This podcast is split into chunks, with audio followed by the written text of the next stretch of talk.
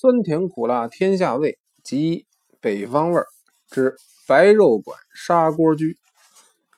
北平有一家小饭馆，开在西四牌楼钢瓦市大街的路东，门面简单狭窄，慕名前往的人时常当面错过。北平市内大小饭馆饭铺林林总总，真是不计其数。可是专在猪身上动脑筋，除了口子上大师傅以外，砂锅居要算是独一份儿。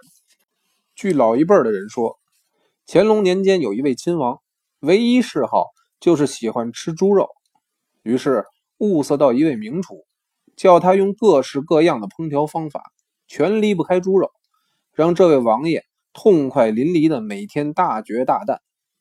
因此，天天都要宰条肥猪来侍候王爷的膳食。王爷虽然爱吃猪肉。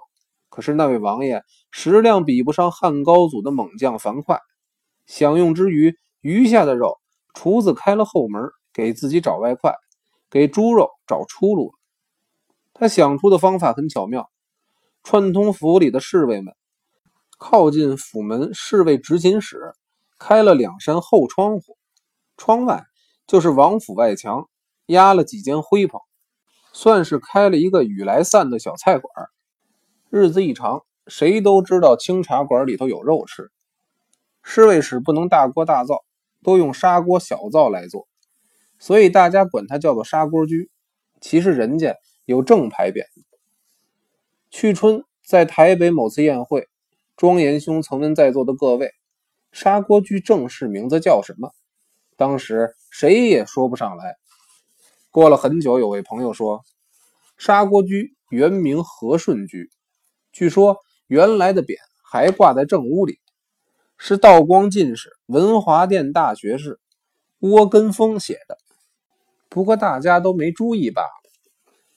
砂锅居虽然在北平小有名气，是唯一专卖白肉的白肉馆，可是笔者一直没光顾过。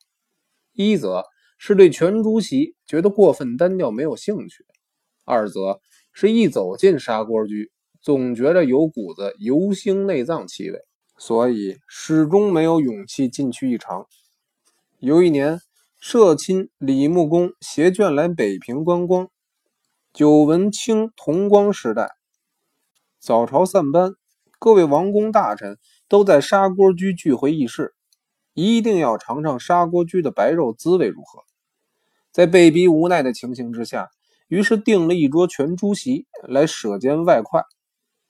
等菜往桌上一端，花色倒是不少，足有三四十样：猪头、猪脑、心、肠、肝、肺，磨磨丢丢，一碗接着一碗的往桌上端。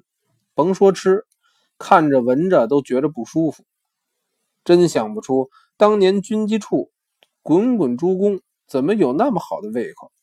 这一桌全猪席，最后自然便宜佣人们了。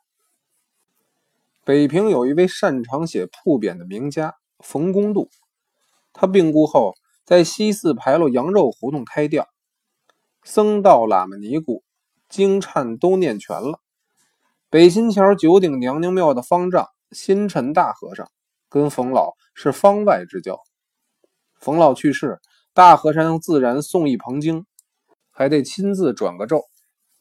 九鼎娘娘庙是子孙院。和尚不但不计荤腥，而且可以公开的娶妻生子。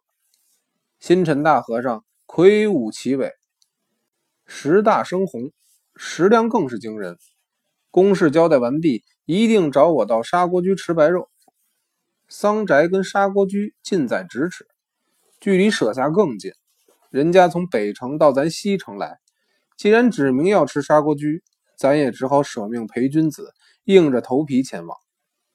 新臣大概跟柜上极熟，堂官们对大和尚更是特别的巴结恭维。在新臣的提调之下，只要了三四个菜，每个菜的色香味儿都跟前次所叫的全猪席完全不同。尤其白片肉五花三层，切的肉薄片大，肥的部分晶莹透明，瘦的地方松软鱼糜，蘸着酱油蒜泥一起吃杠子头。确实别有风味，是前所未尝的。炸鹿尾本是庆和堂的拿手菜，可是砂锅居的炸鹿尾酥脆鱼嫩，不腻而爽，也是下酒的俊品。饭后在铺子前后一溜达，感情砂锅居的后墙跟庄王府的墙是一而二，二而一的。传说中乾隆时代爱吃猪肉的王爷，那十之八九就是当年的庆亲王了。可惜中厅挂的一块匾，烟熏火燎，已不便字迹。如果真是窝文端写的匾，那可失之交臂了。